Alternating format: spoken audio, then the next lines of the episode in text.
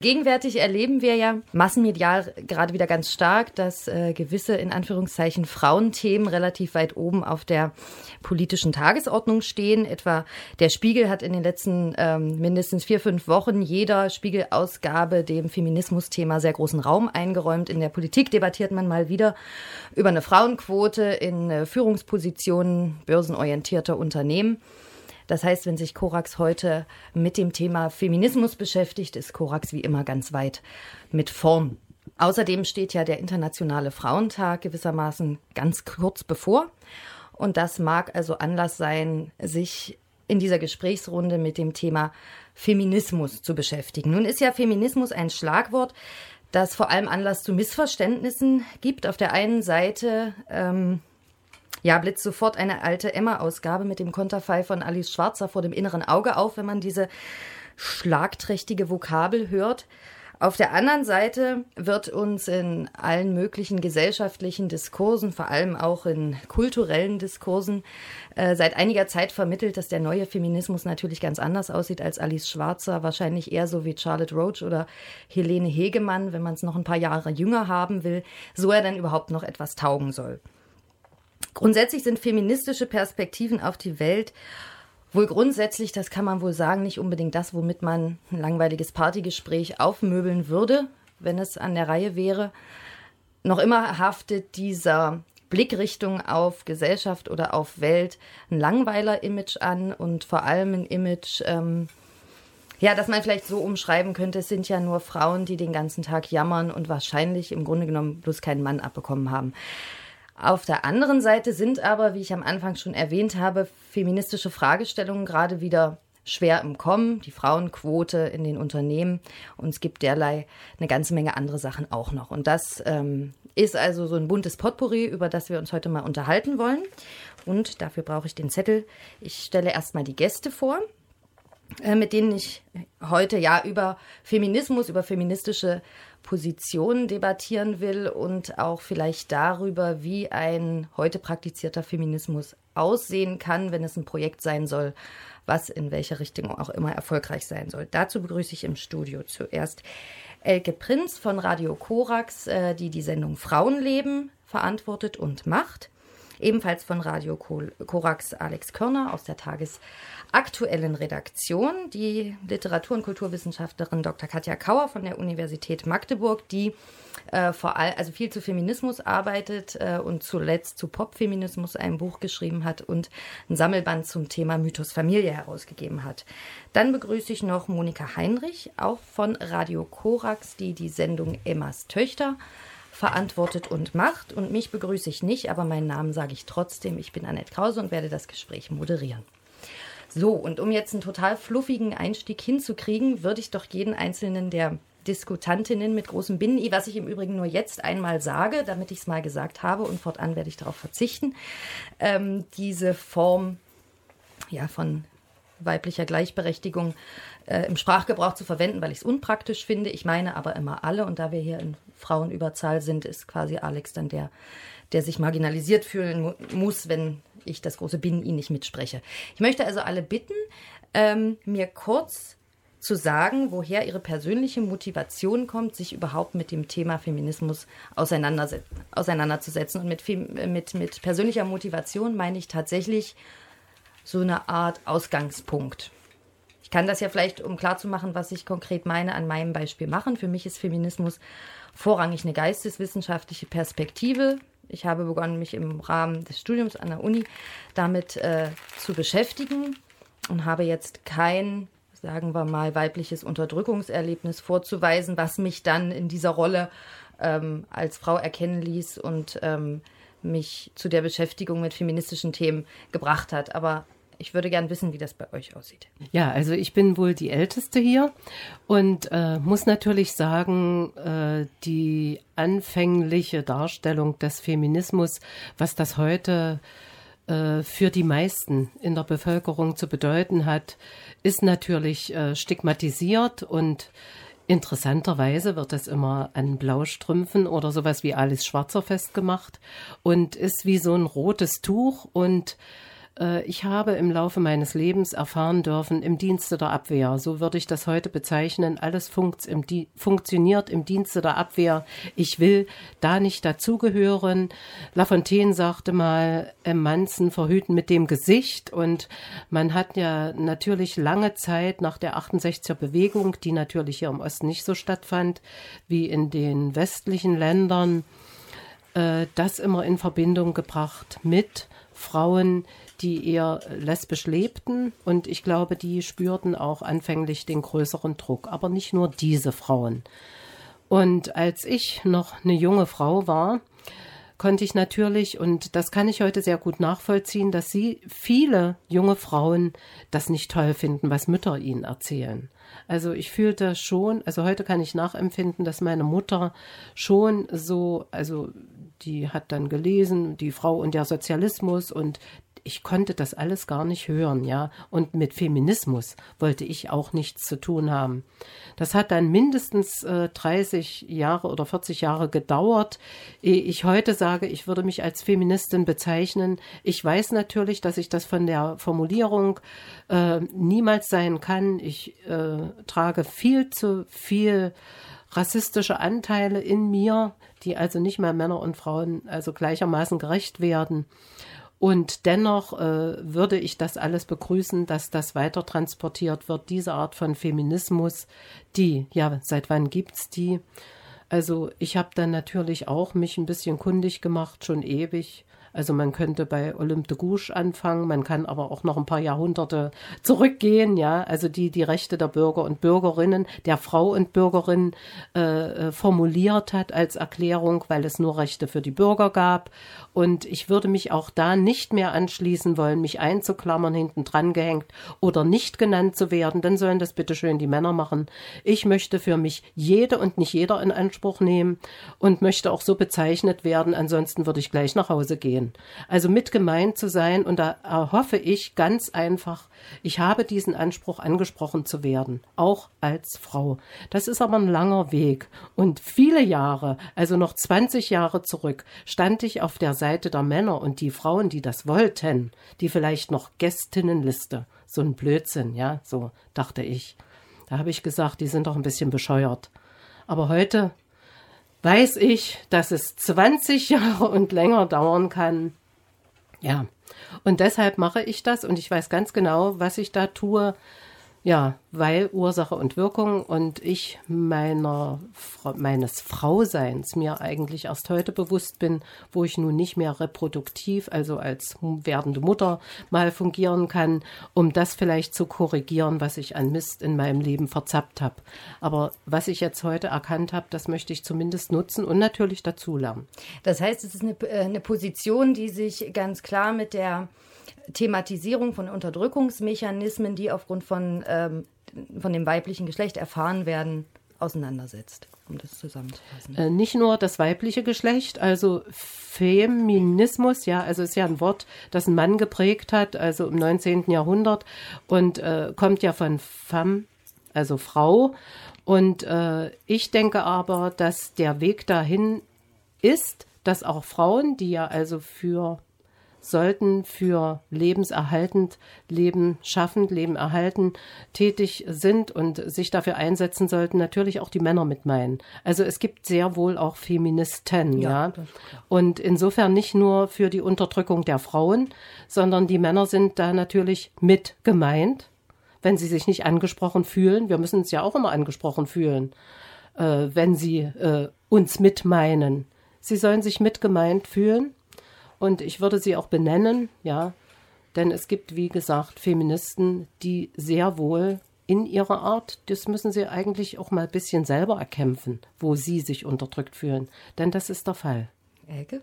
Ich meine, ich bin als in der DDR aufgewachsene Frau da ein bisschen auch auf dem Nachholtrip, wenn ich das mal so salopp sagen kann.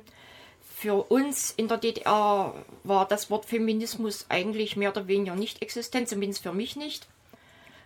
Für uns gab es die Gleichberechtigung, die Emanzipation.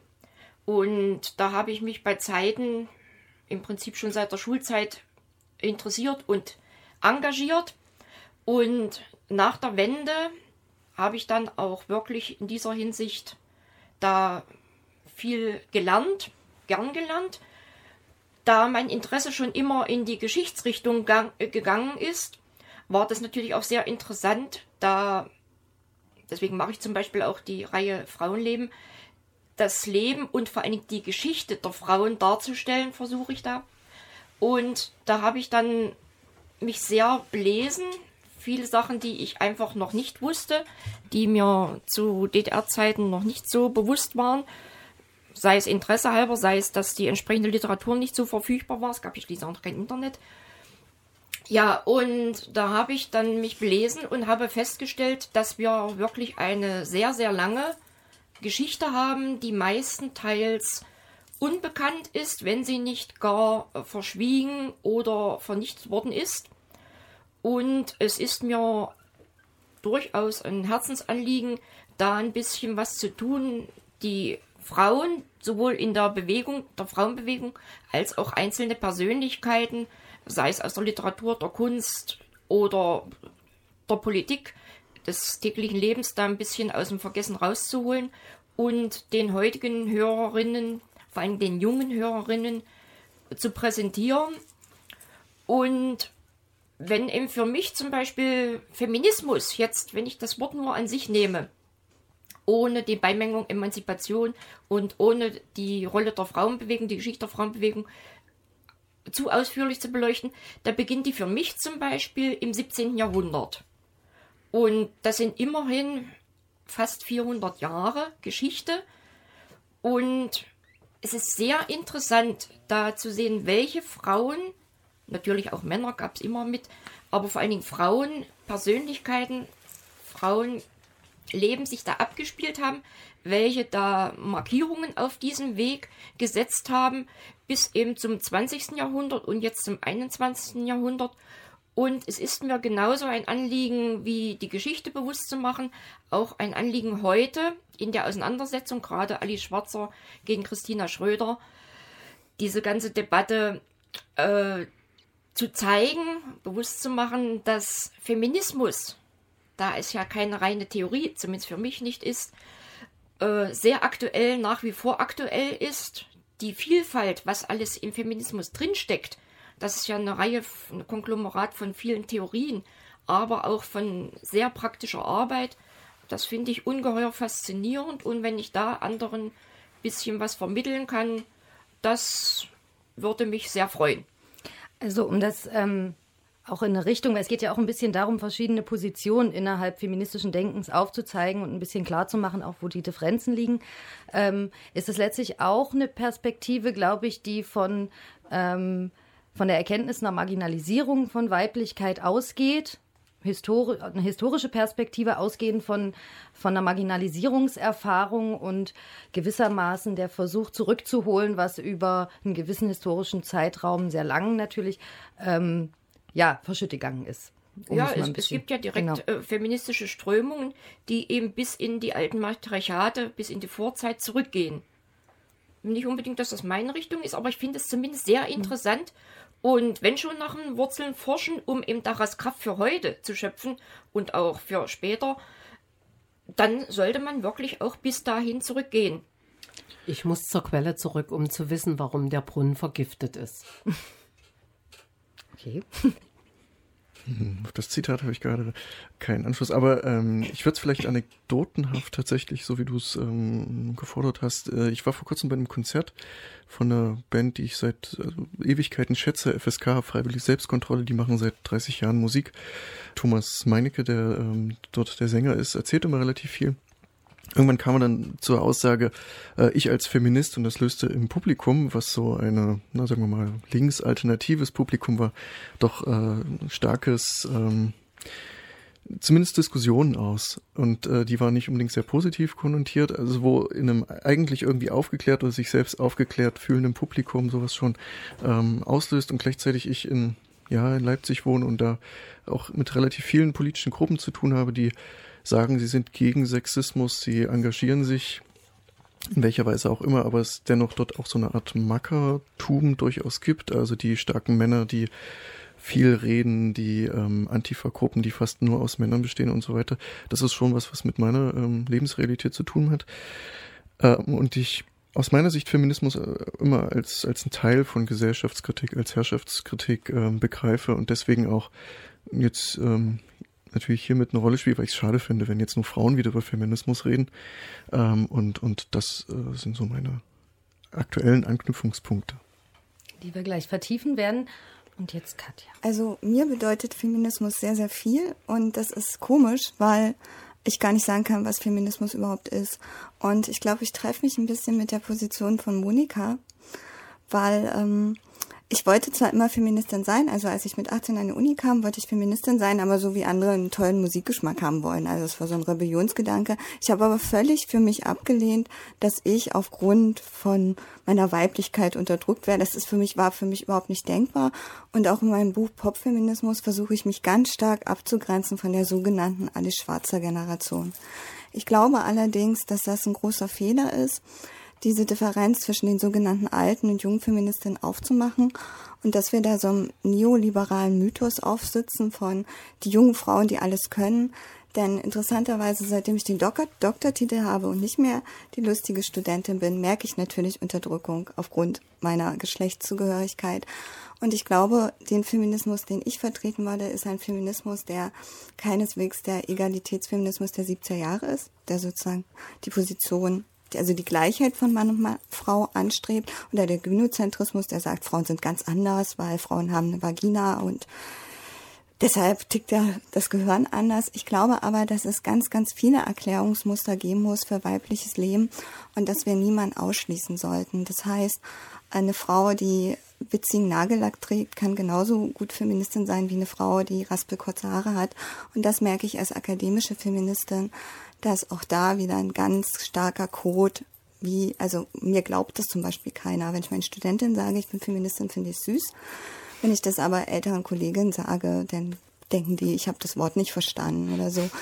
Und das finde ich wichtig und bedenkenswert. Aber ich glaube, dass ich in meinen Positionen auch viele Fehler mache, weil ich auch nicht zu diesen blösen, blöden, männerhassenden Blaustrumpfen gehören will. Aber ich glaube, es gehört dazu gar keine Frau. Also ich glaube, das ist ein Mythos. Nee, ist nicht so ganz. Also mal zum Blaustrumpf noch was zu sagen. Äh, das kommt daher, weil früher in England in einer Lesegruppe gebildete Frauen sich trafen und so einen Lesekreis hatten und ein Herr war immer anwesend und der hatte blaue Strümpfe.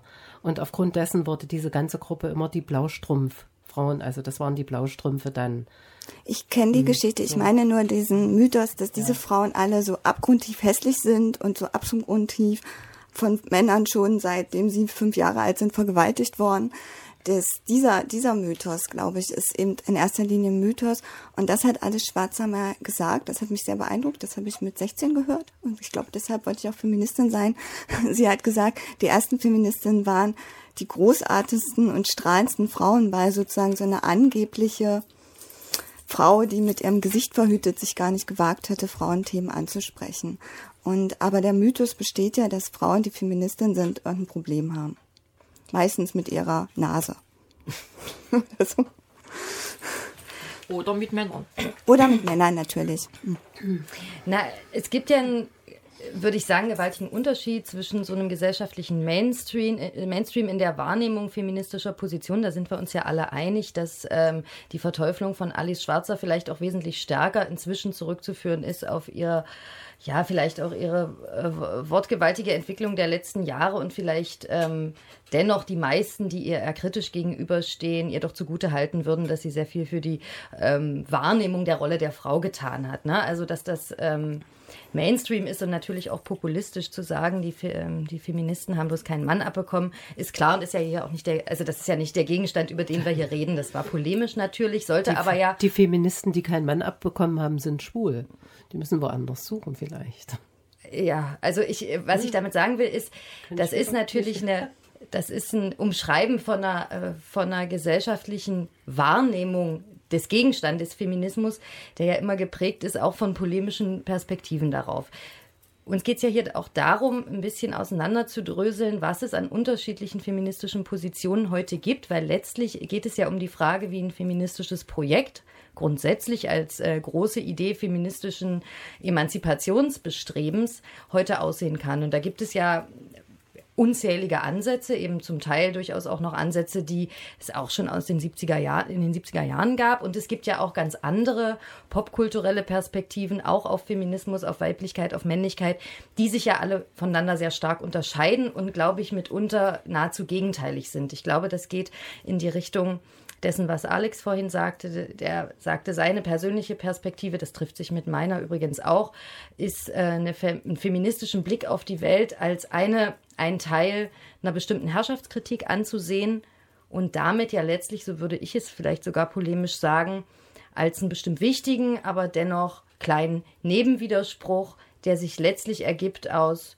ja aus einer kapitalistischen Gesellschaftsform, die bestimmte Ungerechtigkeiten hervorbringt, wozu eben auch ähm, solche Ungerechtigkeiten gehören, die unter feministischer Perspektive kritisiert werden. Das ist ja, glaube ich, eine andere Position als die, die du, ähm, Monika, vertreten hast. Oder, oder zumindest ein anderer Ausgangspunkt. Und mir ja. wäre es jetzt wichtig, mhm. ähm, um einfach die, ähm, die Verschiedenartigkeit dieser Position deutlich zu machen, das ein bisschen auseinander zu dröseln. Wenn ich sage, Feminismus ist für mich eine bestimmte Form von Herrschaftskritik, ist das, glaube ich, was anderes, als zu sagen, ich habe mich aufgrund der und der und der persönlichen Erfahrungen, sicherlich auch ähm, Unterdrückungserfahrungen oder auch nur Erfahrungen der, der Besonderheit aufgrund meines Geschlechtes dazu entschlossen, Feministin zu werden und habe dann fortan die, das feministische Projekt so und so und so gesehen. Ne? Äh, zu dieser, also dass das natürlich, also wenn ich schon von Feminismus spreche und jetzt das philosophisch oder politisch betrachte und das Wort auseinandernehme oder gucke, was hinter so einer, ja, ich bin nicht die Wissenschaftlerin dafür und mir ist das auch müßig, mich über Seiten in Büchern darüber auszulassen und ewig das, das zu diskutieren, als es zu leben. Aber natürlich äh, wird das sehr schnell in die Ecke einer Herrschaftskultur äh, gesteckt, weil wir haben ja den Kapitalismus, den Kommunismus, den Sozialismus, alles Herrschafts- äh, oder ich sag mal Machtstrukturen, die da hierarchisch angelegt sind. Und äh, so würde ich den Feminismus nicht verstehen, wie ich auch das Matriarchat so als solches nicht verstehe. Wir haben aber keine anderen Worte derzeit dafür. Also äh, dieses stelle ich mir schon anders friedlicher vor, weil eben Frauen eben doch noch ein bisschen, natürlich können die gewalttätig sein, aber wenn ich jetzt gucke, wie es letztendlich aussieht, dann habe ich die Zahlen und dann weiß ich, dass äh, damit doch eine Veränderung in die Richtung mehr Weiblichkeit, das ist für mich wichtig, in diesen Feminismus reinkommt und natürlich auch in die Männer. Bloß die Männer, äh, ja, von alleine kommen sie nicht dahinter. Das muss über die Frauen wahrscheinlich laufen, weil Frauen ja auch Mütter sind und wieder an Männergenerationen weiter transportieren. Das äh, muss irgendwie geklärt werden. Aber da ist eben so eine Kluft offensichtlich also würdest du sagen, Feminismus bedeutet für dich vor allem auch die Stärkung weiblicher Perspektiven auf Seiten der Männern? Auch, ne? also natürlich auch in anderen Bereichen, aber eben auch den Männern, um es mal ganz platt zu sagen, klar zu machen, ähm, wie wichtig Frauen sind, wie besonders Frauen sind und wie wertvoll für Gesellschaft. Ja, Frauen und sind. deshalb müssen, also es gehört ganz viel Selbstwahrnehmung, Selbsterkennung dazu. Und das passiert bei den meisten im Leben erst, wenn sie älter werden. Erst wenn sie älter werden, Krankheiten haben, äh, äh, Krisen haben, fangen sie an, selber an sich wahrzunehmen, was habe ich hier überhaupt getan, was habe ich gemacht, was habe ich mit mir machen lassen, was ist in meinem Leben abgelaufen, was ist passiert, warum ist das alles so gekommen, wie es kam.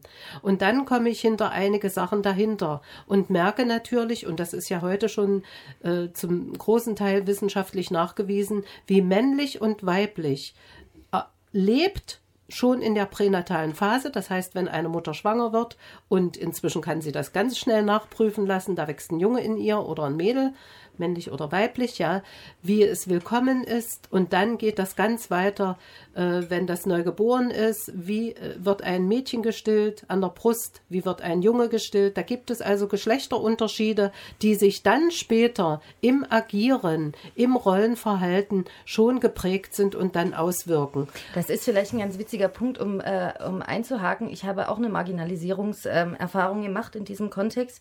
Ähm, ich habe ja gerade ein Kind bekommen und ich habe es nicht gestillt. Und das war das größte aller, also der größte aller Fauxpas, den man äh, machen konnte. Ähm, und zwar allen, denen ich das gegenüber erwähnte, gegenüber Frauen, Männer, da waren sich alle einig. Eine Mutter, die also ihr Kind nicht äh, stillt, das kann keine richtige Mutter sein. Und da unterschied sich die Reaktion von Männern und Frauen überhaupt nicht. Insofern finde ich diese Position problematisch, weil ich glaube, dass dass Positionen, die Weiblichkeit marginalisieren, nicht zwingend männliche Positionen sind. Aber vielleicht können wir da in anderen ähm, Kontexten noch drauf kommen. Alex hat die ganze Zeit schon mit den Füßen gescharrt, darum wollte ich ihn mal das ist, äh, weil lassen. ich als einziger keinen Sitzplatz habe hier. du ähm, wolltest stehen.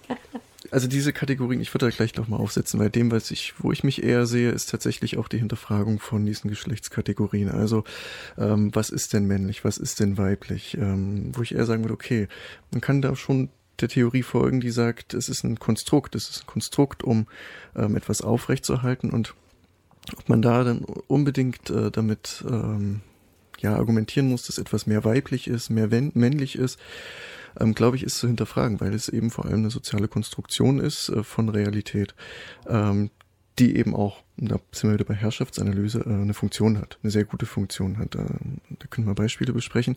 Vielleicht nochmal zu diesen, ich sag mal, drei unterschiedlichen Ansätzen. Also das ähm, der queere Ansatz, der sagt, es ist alles ein Konstrukt und wir können Judith Butler folgen und ähm, können das alles neu definieren und können viel mit Sprache machen und Diskurse. Und dann die etwas, sagen wir mal, älteren Ansätze, also der Gleichheitsansatz und ähm, der Ansatz, der auf Differenz aus ist. Vielleicht macht da die Diskussion Sinn, weil ich glaube, da gibt es auch hier Unterschiede, ähm, welcher der Ansätze da, da der ist, ähm, die man verfolgen könnte. Also der Ansatz, Gleichheitsansatz, ähm, zum Beispiel, der sagt, ähm, Frauen müssen gleichgestellt werden, müssen die gleichen Rechte haben wie Männer, wo meine Frage wäre, okay, was sind das denn für Rechte und warum, oder ist es nicht möglicherweise so, dass da nur ähm, man sich dann orientiert an Möglichkeiten an Rechten, die aber im Bestehenden, im Falschen ähm, bestehen bleiben? Oder gibt es andere Ansätze? Und ich glaube, das wäre ganz gut hier zu diskutieren und ähm, würde jetzt nicht zu viel vorwegnehmen wollen, aber das wäre so die Frage, meine Frage an die Runde. Also theoretisch bin ich auch völlig von dem überzeugt, was du gesagt hast. Deshalb habe ich auch immer ein bisschen Angst, wenn man so Weiblichkeit an irgendwas Biologisches knüpft oder Männlichkeit. Und trotzdem will ich mich dafür stark machen, im Sinne von Genozentrismus, ruhig weibliche Werte in die Gesellschaft zu bringen. Das ist aber nicht das Problem des politischen Feminismus, weil ja die Erfahrung ist, dass Frauen die Macht haben oft genauso agieren wie Männer. Also ich finde, es gibt eine theoretische Ebene und da würde ich sozusagen Geschlechterverhältnisse entbiologisieren, gleichzeitig aber ruhig sozusagen, was als traditionell weiblich gilt, wenn es jetzt nicht gerade das Stillen sein muss. Weil ich habe die gleiche Erfahrung wie Annette gemacht. Ich habe ein halbes Jahr vorher ein Kind gekriegt. Aber das sage ich nur euch, dass ich nicht gestillt habe, wenn man das nicht aushält. Das ist schrecklich. Aber das Komische ist, dass, ähm, dass zum Beispiel meine Unterdrückungserfahrungen Unterdrückungserfahrungen sind, die ich von älteren Frauen erfahre, die eben in dem Sinne, was Alex, ich kann jetzt leider dein Vokabular nicht so verwenden, aber wie sozusagen Macht korruptiert und es sozusagen ähm, bei den politischen Verhältnissen ganz stark was mit Macht und Nichtmacht zu tun hat. Und da hilft sozusagen die Stärkung der Weiblichkeit nichts, weil das auch wieder zur Machtfrage sich ausweiten kann, dann sind alle Frauen doof, die nicht richtig weiblich sind oder nicht nähen können oder nicht stehen können. Man muss irgendwie diesen politischen Feminismus anders angehen als den, wofür ich sozusagen besser ein Händchen habe als den akademischen Feminismus, der sozusagen die Bipolaritäten dekonstruiert ja, in die Richtung würde ich auch ein bisschen mit reingehen und nur teilweise. Meine, der politische Feminismus ist zwar auch sehr interessant, gerade jetzt hier in Deutschland. Wir haben eine Bundeskanzlerin, eine Frau, eindeutig. Wir haben neun männliche Minister und wir haben fünf Ministerinnen. Ich meine, das macht immerhin eine Quote, um dieses Wort auch nochmal, die ist viel strapaziert zurzeit zu nehmen, von fast 30 Prozent. Ich meine, für viele auch Feministin ist das ein Traum wert. Gerade bei diesen ganzen Quotendebatten 30 Prozent, das ist ja eine Zielvorgabe. Aber so wie zum Beispiel, wenn vorhin hatten wir sie schon mal die Christina Schröder, die Familienministerin, die ist eine Quotenfrau, wenn man dahinter guckt und wettert gegen die Quote. So, warum macht's das? Das führt jetzt zu weit, müsste man sich rein vertiefen oder auch nicht, keine Ahnung. Mich persönlich interessiert es nicht besonders. Äh, die fünf Ministerinnen und die Kanzlerin haben wir gerade in den letzten Wochen gemerkt, fünf Frauen denkt man ja als Feministin oder als bewusste Frau, ja, fein, 30 Prozent, Friede, Freude, Eierkuchen, guter Weg. Aber was findet denn da statt? Gerade vorige Woche. Das ist doch ein, ein bisschen pauschalisiert gesagt, brutal gesagt, ein Ziegenkrieg, was die da aufführen. Jeder, jede von den Frauen hat genau wie die Männer das auch machen, ihre Pfründe und abseits von irgendwelchen feministischen Ansichten, Debatten, Bewusstsein oder was auch immer, es geht nur um das bisschen Macht, was sie haben oder auch nicht in Wirklichkeit haben. Das verteidigen sie mit Händen und Klauen. Dazu kommt noch Parteipolitik, genau wie die Männer. Also ich sehe da erstmal in der praktischen Politik derzeit überhaupt keinen Unterschied, außer dass da eben Frauen vor uns stehen. Und wenn man es wieder zurückzieht, die tun doch der Frauenbewegung oder dem Feminismus nicht im geringsten auch nur den besten oder guten Dienst, eher im Gegenteil. Das ist auch in dieser Hinsicht total kontraproduktiv. Von den ganzen Ergebnissen, was da für die Leute und gerade für die Frauen rauskommt, ganz zu schweigen. Aber dem möchte ich gleich widersprechen. Ich möchte nur mal ganz kurz so ganz kurz widersprechen und zwar nur kontraproduktiv ist es äh, insofern nicht nur, weil immerhin sind Frauen da.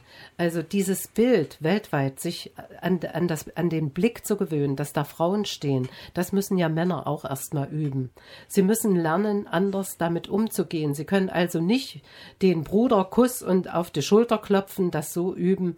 Äh, da kommt eine andere Distanz, da kommt ein anderes Verhalten zustande, vielleicht ein etwas, äh, ja, äh, doch mit ein bisschen mehr Respekt, weil das können sie mit Frauen manchmal nicht machen, was sie unter den Männern so einfach unter die Decke kehren und wir sind ja alle so äh, eine Seilschaft und alle Kumpel. Also das läuft ja so nicht und aber, das ist schon mal was Neues. Aber schafft nicht diese Art der Kollektivierung des Grundsatzes Weiblichkeit unter ein Prinzip von Nettigkeit, Freundlichkeit, Sanftmut schafft das nicht ganz, ganz neue Formen von Ausgrenzung und möglicherweise viel stärkere, als einfach nur wegen des Geschlechts Weiblichkeit ausgegrenzt zu werden? Mir erscheint das zumindest. Ja, wir haben so viele männliche Attribute übernommen. Ich Aber denke, die Männer wir? müssten Weib, Frauen.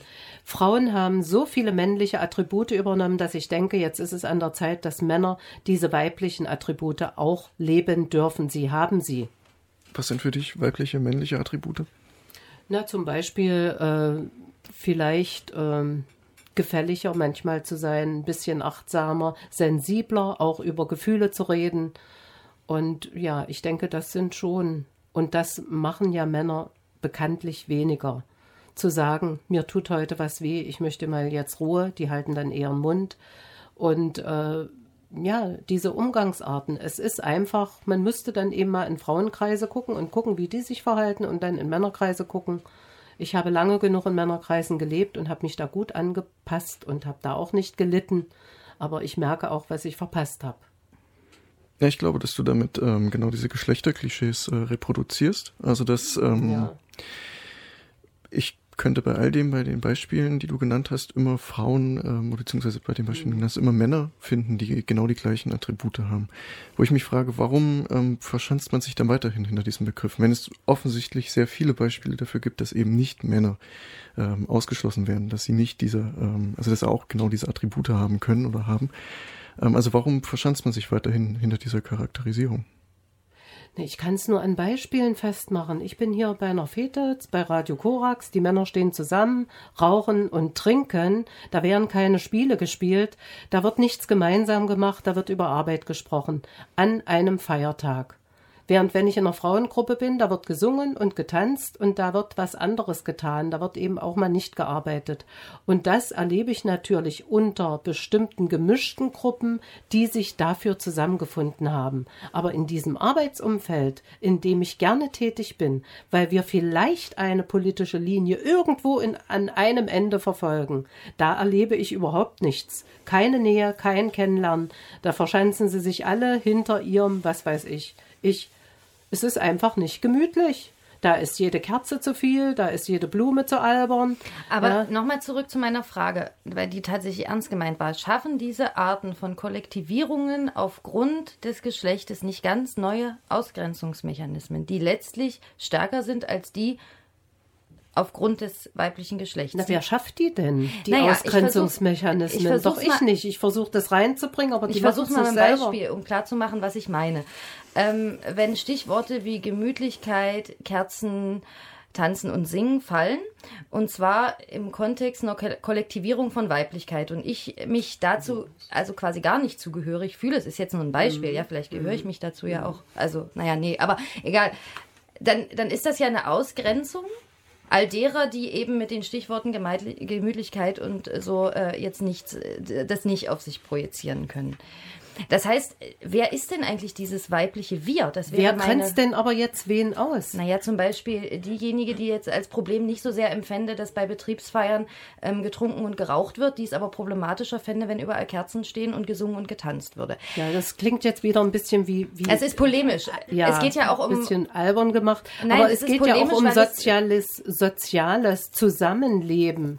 Und da sind Rituale und äh, gemeinsame Spiele eben vielleicht auch was, was zum sozialen Alltag gehören könnte.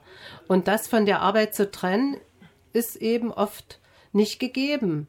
Und es wächst komischerweise, also ich kenne das unter Männern sehr wohl, aber die sind alle schwul. Wieso haben die das würde und wieso haben das andere nicht? Ausgrenzungsstruktur Ja, wer grenzt hier empfinden. was aus? Die grenzen sich alle selber aus dann.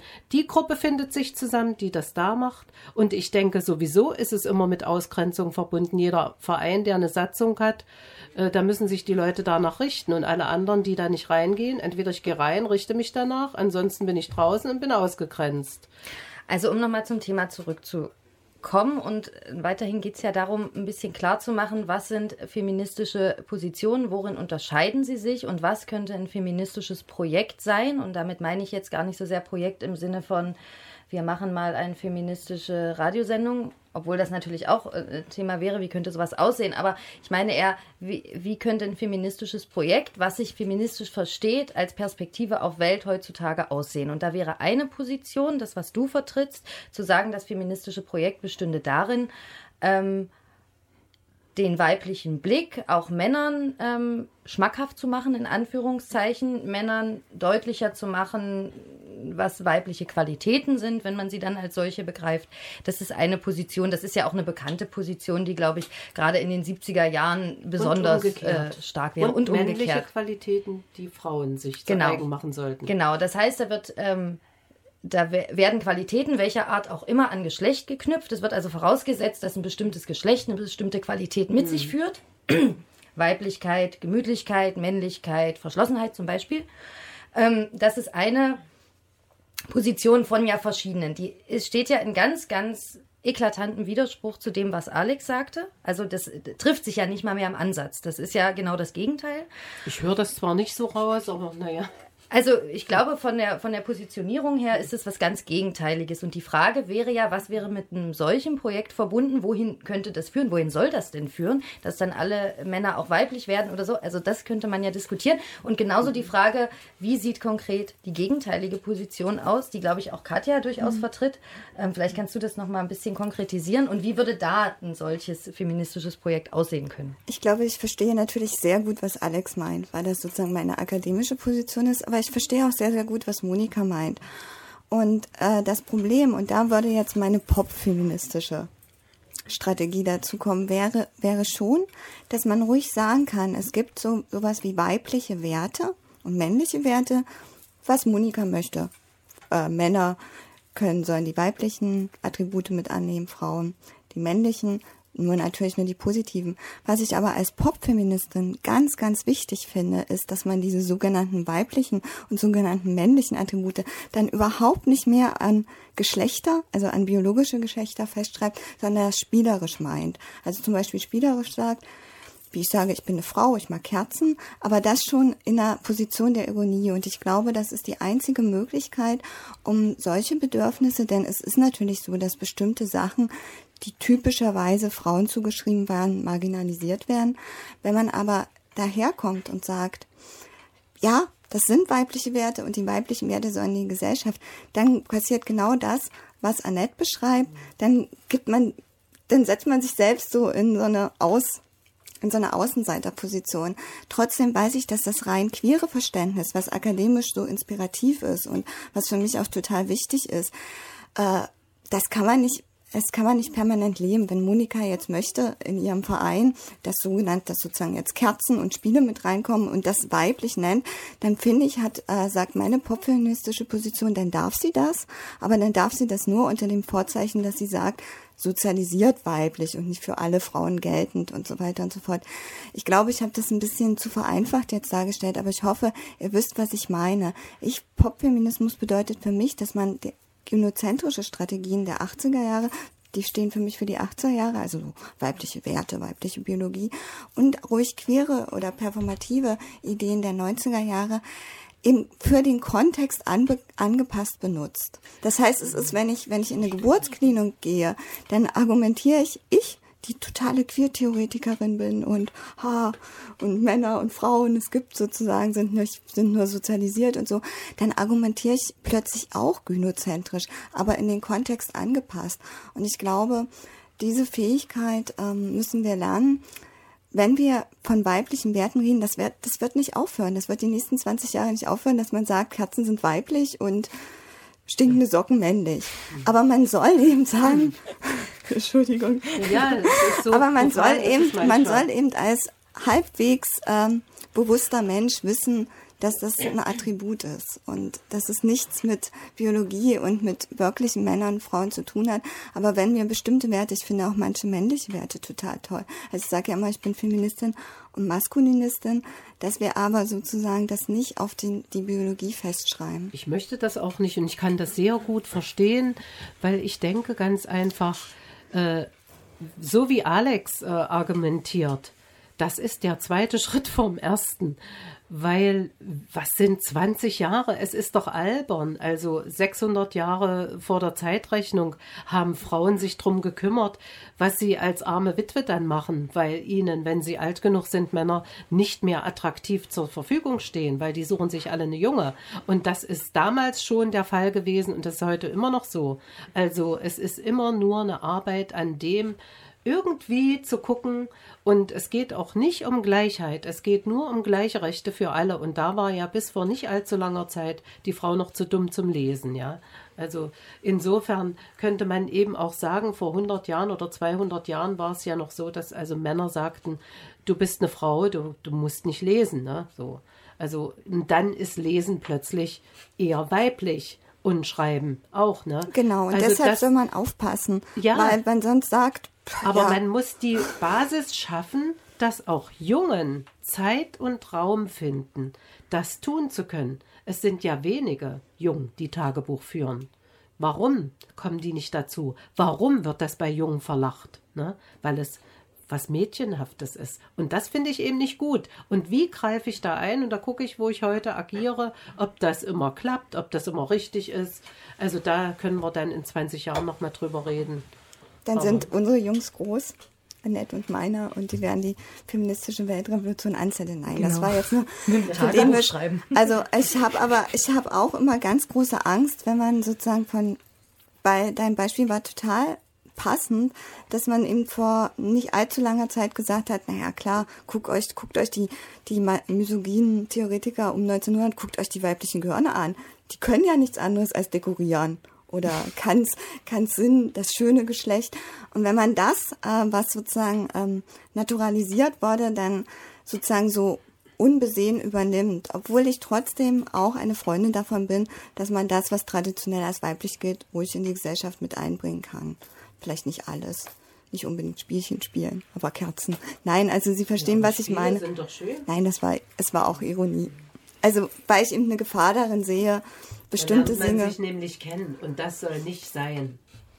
Aber nochmal, ähm, vielleicht um, ich glaube, das haben wir jetzt relativ deutlich gemacht, wie diese äh, Position zu verstehen ist und was sie auch für ein emanzipatorisches Potenzial haben kann. Die andere, oder vielleicht jetzt doch ein bisschen aufgeweicht andere, äh, nach Katjas Einlassung wäre ja dann doch die von, äh, von Alex, der ähm, genau diese Position ja ganz stark kritisiert. Vielleicht kannst du nochmal versuchen, ein bisschen klar zu machen, was der Punkt äh, der Kritik an dieser Vorstellung, dieser Gleichheitsvorstellung ist, die ja trotzdem, das nicht die Hauptforderung ist, ähm, am Anfangspunkt dieser Perspektive steht.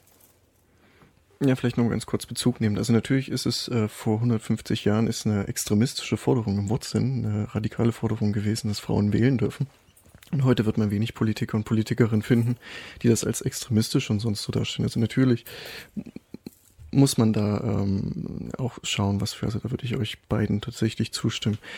Ähm, die Kritik am Gleichheitsansatz ähm, ist zum einen die, also als Queer-Perspektive, was übrigens nicht meine Perspektive ist, das möchte ich mal ganz Schade. kurz hier ähm, darstellen, weil da gibt es auch sehr viel aus meiner Sicht zu kritisieren.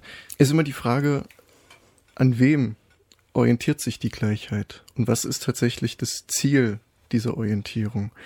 Ähm, und wenn ich nun ein Ideal habe einer Gesellschaft, man kann das am konkreten Beispiel machen, die Frauen, die Frauen als ähm, nicht konkrete Personen, sondern auch ganz abstrakt, sollen jetzt äh, Zugang haben, möglichst viel zum Arbeitsmarkt.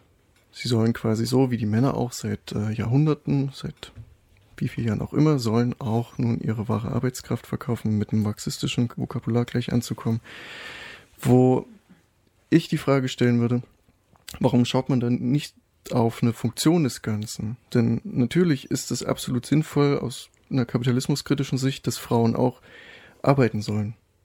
Stellt sich die Frage, warum sollten sie es vorher nicht? Warum verzichtet der Kapitalismus darauf, dass 50 Prozent der Menschen nicht arbeiten?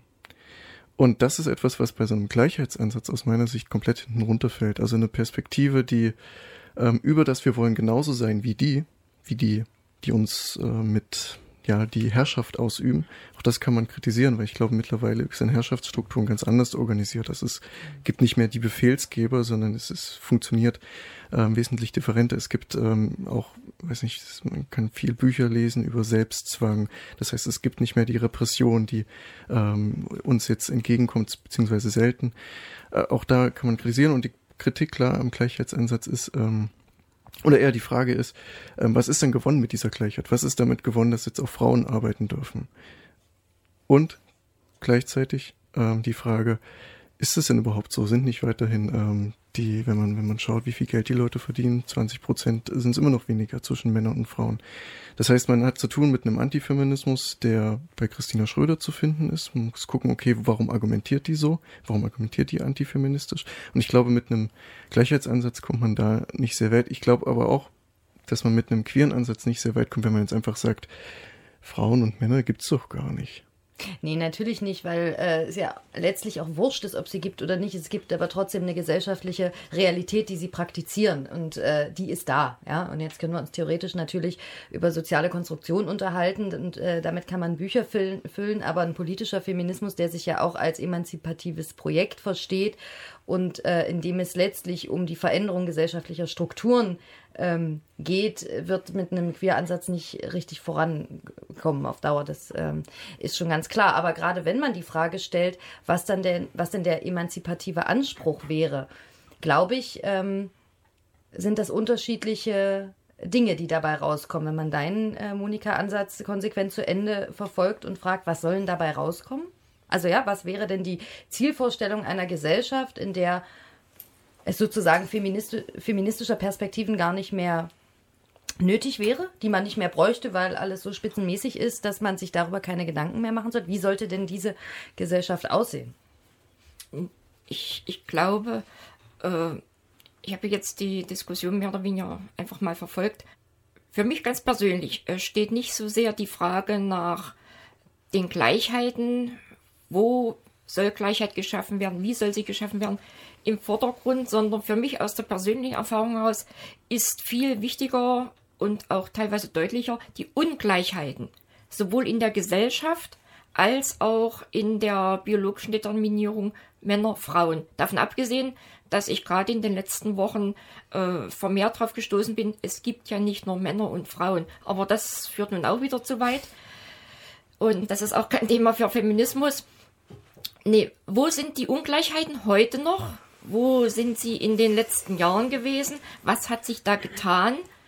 Und wie stehe ich dann, ich würde mich durchaus mittlerweile auch als Feministin bezeichnen, ohne mich jetzt zu einer Richtung zuzurechnen. Wo stehe ich da als Feministin oder wo steht der Feminismus da überhaupt? Also Feminismus, diese ganze Bandbreite von Theorien, aber auch praktikablen oder praktischen Lösungen, die da mit drin stecken, ist ja so vielfältig. Und ich denke, es gibt für jeden Menschen, nicht nur Frauen, wirklich nicht nur Frauen, äh, da Ansätze zum Nachdenken, zum Nachhaken und auch durchaus als Anleitung zum eigenen Handeln, um die eigene Situation, um die Situation, sagen wir mal, der Geschlechtsgenossen und Genossinnen und auch bis hin zur Situation der Gesellschaft äh, zu verändern, zu verbessern. Zu der Arbeitssituation würde ich noch was sagen. Äh, das ist natürlich total schwierig, wenn ich jetzt ähm, Frauen auf den Arbeitsmarkt haben will, ja, und äh, man dann sagt, ja, die Frauen müssen ja die gleiche Qualifikation haben. Ich gehe nach Qualifikation und nicht nach Quote. Aber die Chance wurde den Frauen nicht in jedem Falle immer so eingeräumt. Und dazu müsste, da wäre die Quote dann wieder gut. Wenn ich also zwinge, die Frauen als, also viele Frauen sind heute was geworden, die vor 20 Jahren eine Quotenfrau waren. Denen tat das gut, weil man braucht, also die Frau braucht auch Zeit, um sich dahin zu entwickeln. Und äh, dann äh, muss ich sagen, geht das ja, also der Boden ist ja gar nicht entsprechend fruchtbar. Die Frau ist ja der Boden, die immer wieder eine neue Generation auf die Welt bringt. Und wenn die Frau nicht in Ruhe und nicht in Sicherheit und nicht versorgt ist entsprechend, es sieht ja immer noch so aus, und da gibt es Zahlen, dass also Frauen Mütter werden wollen, aber sie haben vielleicht nicht unbedingt den Mann dafür sehr viele Frauen, also viel mehr Frauen würden gerne Mütter werden als Männer Väter. Und dann sagt sie sich, na ja, ich will meine Karriere, ich arbeite dann erstmal und stelle das hinten an. Und dann ist vielleicht die Zeit zu spät.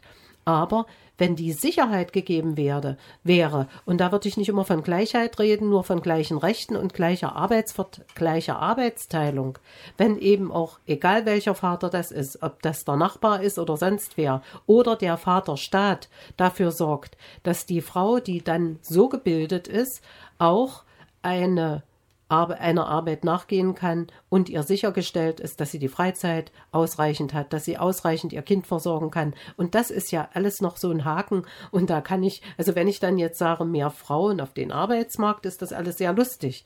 Aber die Frauen müssen eben auch äh, dieses Recht haben und die Männer natürlich auch. Manche Männer, die Familie haben, ackern sich zu Tode, bis sie umfallen. Und das bringt's ja auch nicht. Und dann möchte ich dran erinnern, dass zu allen Zeiten in der Geschichte ich sag's mal profan, wenn die Kacke am Dampfen war, wenn die Wirtschaft am Boden lag, wenn der Krieg vorbei war oder kurz davor, wusste man immer, Frauen zu akquirieren und zu aktivieren, um in die Wirtschaft, in die Arbeitsbereiche reinzukriegen. Das war schon immer so. Und das ist jetzt wieder so. Aber möglicherweise wäre das ja ein Punkt, um mal nachzufragen, worin eigentlich, Alex hat das vorhin schon kurz angesprochen, wohin denn, worin denn eigentlich die Funktion der Fernhaltung der Frauen vom Arbeitsmarkt derzeit besteht. Und da würde ich mal die ganz kühne These wagen, dass es nicht daran liegt, dass sie Frauen sind. Es ist, äh, liegt daran, dass also die Arbeitsplätze immer weniger werden. Und wenn die sich dann noch mit Frauen geteilt werden, was machen wir mit dem Heer der Männer, die da draußen sind? Man hat ja jetzt schon äh, in der Jugendkultur festgestellt, welche Wege das nehmen kann oi, oi, oi, da kommt was auf uns zu. Ja, das stimmt natürlich, weil da sich auch ein ganz starker Antifeminismus wieder erwächst. Also der ähm, Konzernchef, der jetzt mit Gender Mainstream ähm, Kampagnen äh, umsorgt wird, äh, dem ist ja klar, dass seine sein Job eben auch von einer Frau ausgefüllt werden kann, soll im besten Falle.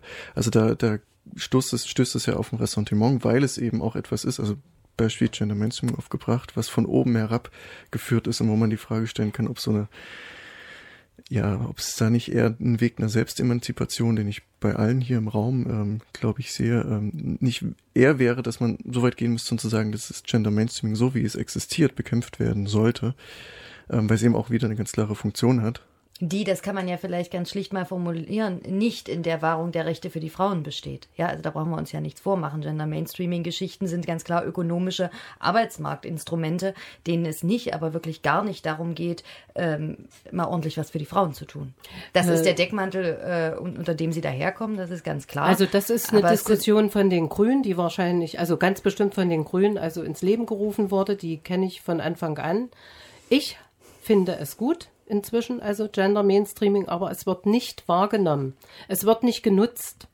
Weil es müsste ja auch umgekehrt sein. Also wir haben die Erfahrung gemacht, dass in alle diese Berufsgruppen, in die Frauen reindrängen, finanziell abgewertet werden. Und in die Berufsgruppen, wo Männer reindrängen, die werden aufgewertet. Das heißt, wenn endlich Männer auch Kindergärtner wären, massenhaft Kosmetiker, würde die Berufsgruppe mindestens aufgewertet werden und dann würde eine gleich äh, äh, Entlohnung, gleiche Entlohnung stattfinden.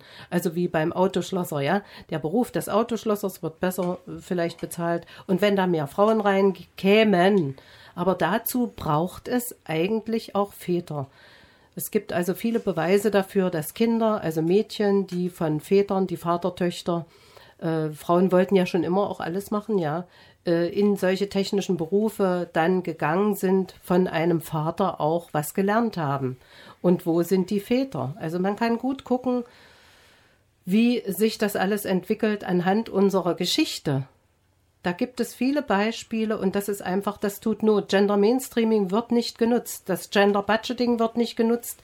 Dass das Geld für Frauen gleichgesetzt eingesetzt wird wie für Männer. Wir sind da am Anfang. Und das ist albern zu denken, dass in fünf Jahren was passiert. Das dauert 500 Jahre, ja.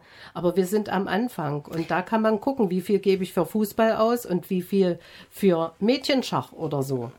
Ne? Und das ja, wobei es ja auch bislang ganz. noch nie hilfreich war, die eine margin marginalisierte Kulturform gegen die andere auszuspielen. Ja, also ob nun Mädchenschach oder jungen Fußball oder von mir so Mädchenfußball und Jung, äh, naja, also wenn ich sie lasse, an, das sind doch die Angebote. Ähm, äh, mir geht es äh, tatsächlich nochmal darum, klarzumachen, dass man durchaus hinterfragen sollte, wofür, also worin die Funktion von Marginalisierung und im Übrigen nicht nur von Geschlecht, also oder Marginalisierung nach Geschlecht, sondern zum Beispiel auch nach Ethnie oder nach sonst was wie vielen mhm. äh, Geschichten, die man sich da noch einfallen lassen könnte, worin diese Funktion besteht. Und ich habe den Eindruck, dass wir das noch nicht ähm, thematisiert haben. Ich glaube, und ich bin ein großer Gegner von Gender Mainstreaming Geschichten, wie auch ein großer Gegner der Frauenquote, weil ich eben glaube, dass die Funktion sowohl einer solchen Quote als auch dieser Gender Mainstreaming Geschichten nicht darin besteht, irgendwas für die Rolle der Frau zu tun, sondern weil sie ökonomische ähm, Instrumente sind, um eine Ökonomisierung von Arbeit voranzutreiben, um eine Effektivierung von Arbeit voranzutreiben,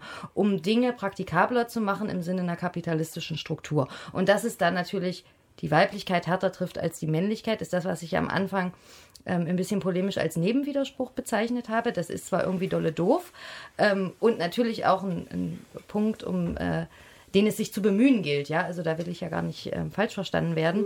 Ich denke aber, dass es wichtig ist, sich in die sich die Strukturen anzugucken, die solche äh, Mechanismen hervorbringen, weil es ansonsten ein Rumdoktern an der Oberfläche bleibt, was zu nichts führt, weil in der Tat kann man sich die äh, Frauenbewegung der letzten 200 Jahre angucken und muss wahrscheinlich dann feststellen, dass sich die Mechanismen der Unterdrückung so stark gewandelt haben, dass man mit äh, Prinzipien oder mit, mit, mit Ideen, die vor 200 Jahren ein ganz großes emanzipatives Potenzial hatten, in den Machtstrukturen, die heute herrschen, wahrscheinlich nicht besonders weit kommt. Und deswegen wäre ich immer dafür, ähm, stark zu machen, dass eine dass eine differentere Sichtweise und auch ein Anerkennen verschiedenster Formen weiblicher Subjektivität, nämlich auch ähm, Frauen, die Kerzen doof finden, auch das ist jetzt wieder polemisch, aber soll ja bloß mhm. klar machen, was ich mit ähm, weiblicher Subjektivierung meine, die nämlich wesentlich mehr ähm, Gestalten kennt, glaube ich, als die, die hier zur Sprache gekommen sind.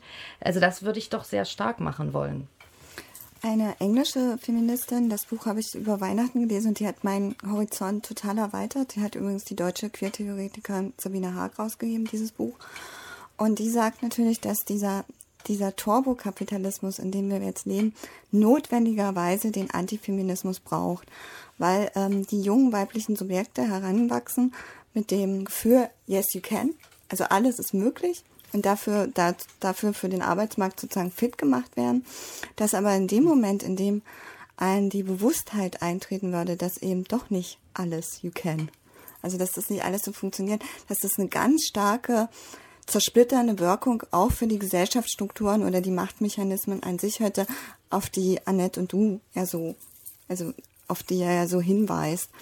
Und ich, ähm, ich habe noch keine Theorie oder ich habe darüber noch nicht nachgedacht, wie sich das verschränkt. Also sollte man die Machtstrukturen generell kritisieren und dann Feminismus sozusagen als Nebenwiderspruch klärt sich auf oder soll man, wie die englische Feministin vorschlägt, ruhig am Feminismus festhalten, den Antifeminismus als Kapitalismusstrategie offenlegen und dadurch sozusagen die größeren Effekte erzielen. Das kann ich euch jetzt auch nicht sagen. Was ich euch aber sagen kann, ist, dass ich tatsächlich genauso, wie sie beschreibt, sie, äh, die ist sozusagen meine Muttergeneration oder Oma-Generation, sagt ihre jungen Studentin, finden Feminismus zwar spannend, fallen aber alle auf dieses, du kannst alles, du machst, du kannst alles, mach deine drei Abschlüsse und so weiter und so fort äh, reinfallen. Und ich kann sagen, dass ich genau auf das reingefallen bin und jetzt an der Stufe äh, Stufe stehe, wo ich merke, dass ich die Machtspiele eben doch nicht mitspiele. Sei es, weil ich eine Frau bin, sei es, weil ich aus dem Osten bin, sei es, weil ich jetzt ein Kind habe oder eben kein, kein reiches Elternhaus, ich weiß es nicht.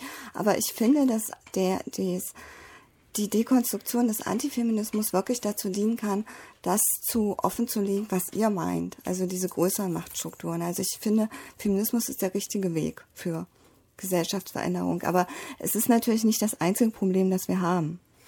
Also ich könnte mir gut vorstellen, dass man in 100 Jahren sich kaputtlacht hier über unsere Diskussion, weil wir leben in einer patriarchalen Struktur und äh, in einem kapitalistischen Staat. Also äh, es ist logisch, dass das alles so gehandelt wird, wie es gehandelt wird.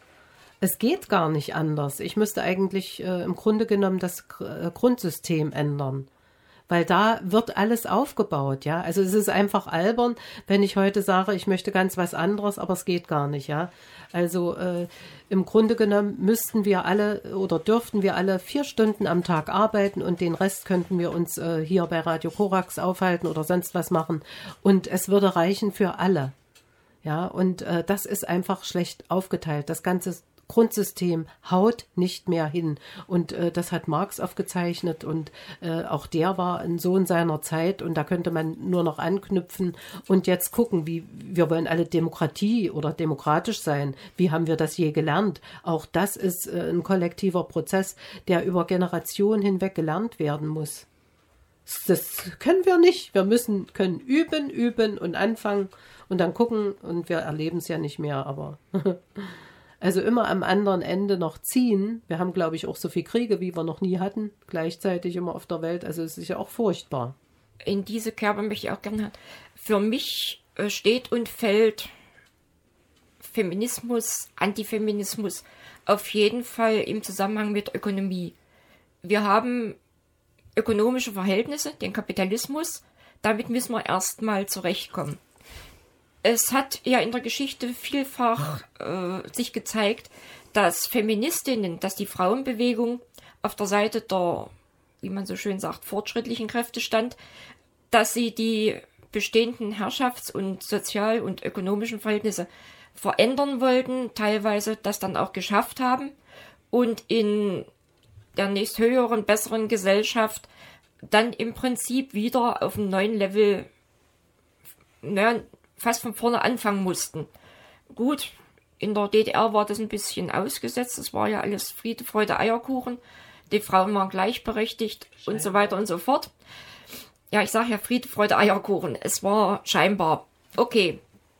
Aber wenn ich gerade an die DDR-Zeit DDR zurückdenke, äh, ich habe in einem Männerberuf und Karriere gemacht. Ich wurde gleich bezahlt wie ein Mann an meiner Stelle und äh, bin dann zur Wende natürlich doppelt runtergefallen, dass ich als Frau in einem Männerberuf nicht tragbar war, da keinen Fuß fassen konnte, dass ich dann auch mittlerweile zu alt war und äh, dass ich eben auch meine ganze ideologische, theoretische Bildung, mein Wissen, meine Überzeugung erstmal total, wie so viele, überprüfen musste, teilweise neu denken musste.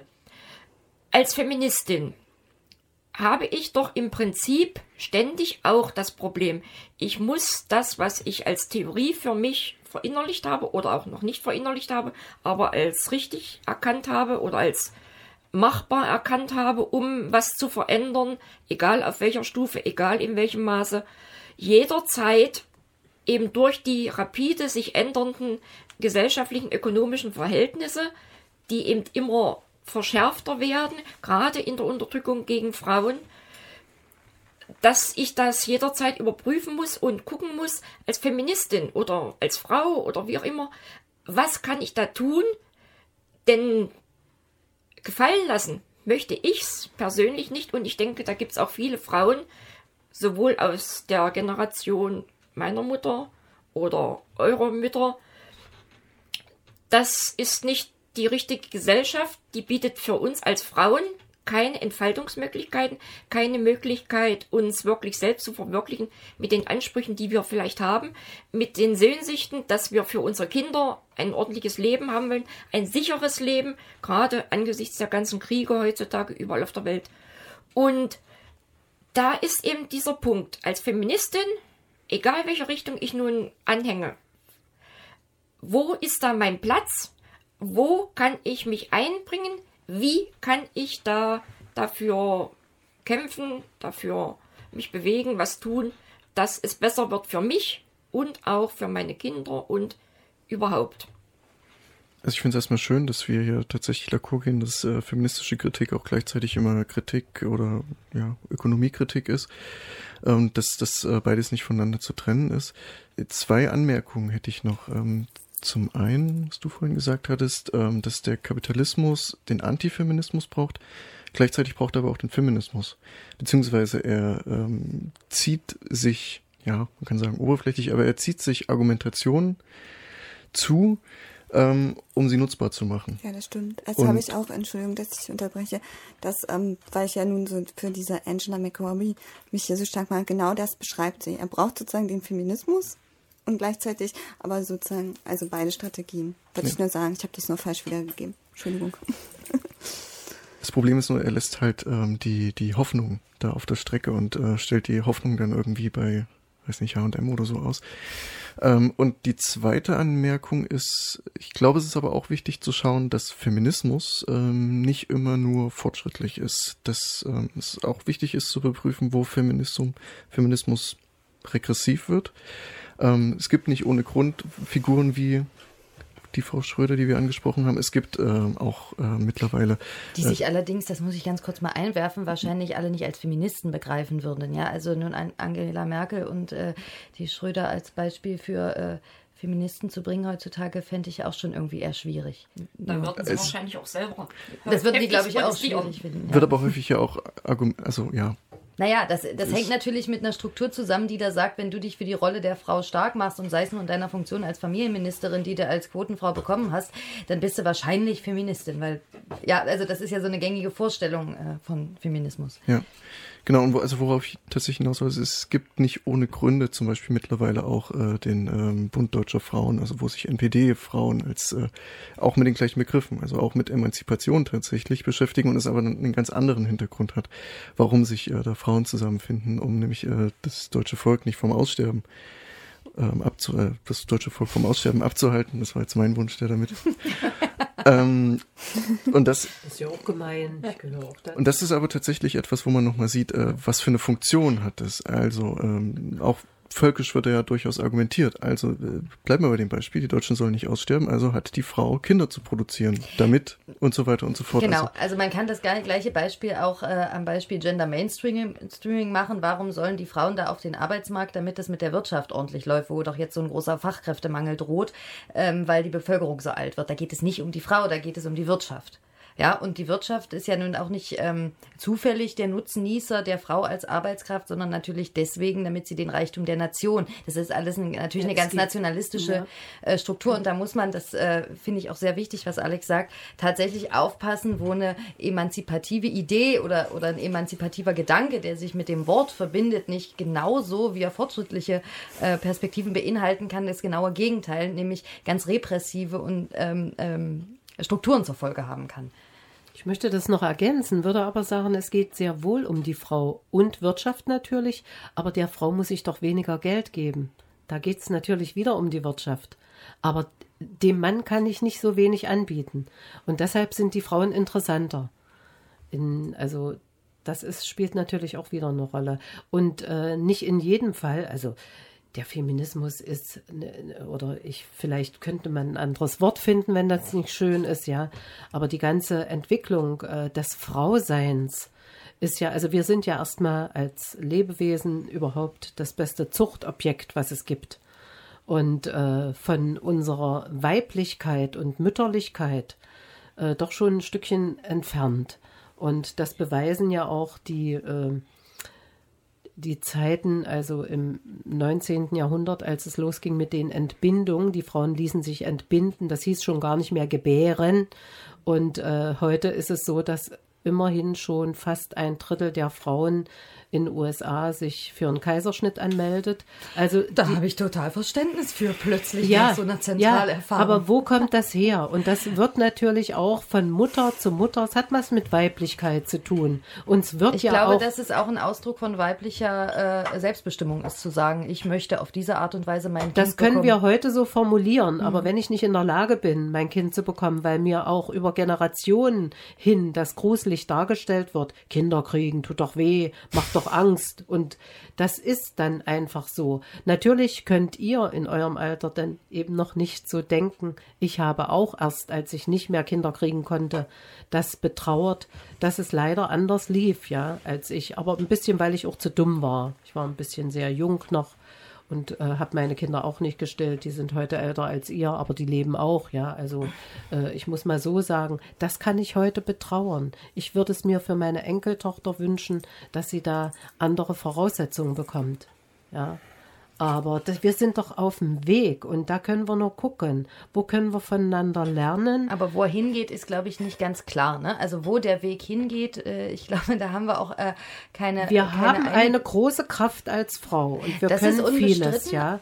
Aber gerade diese Wegmetapher, die äh, äh, macht ja, oder die, die beinhaltet ja auch ein Ziel. Und ich glaube, dieses Ziel ist hier doch nicht ganz einheitlich zu, also glaube ich, könnten wir schlicht festhalten, dass das nicht einheitlich zu formulieren ist. Ich glaube auch, dass das gar kein Problem ist, sondern tatsächlich sogar gut.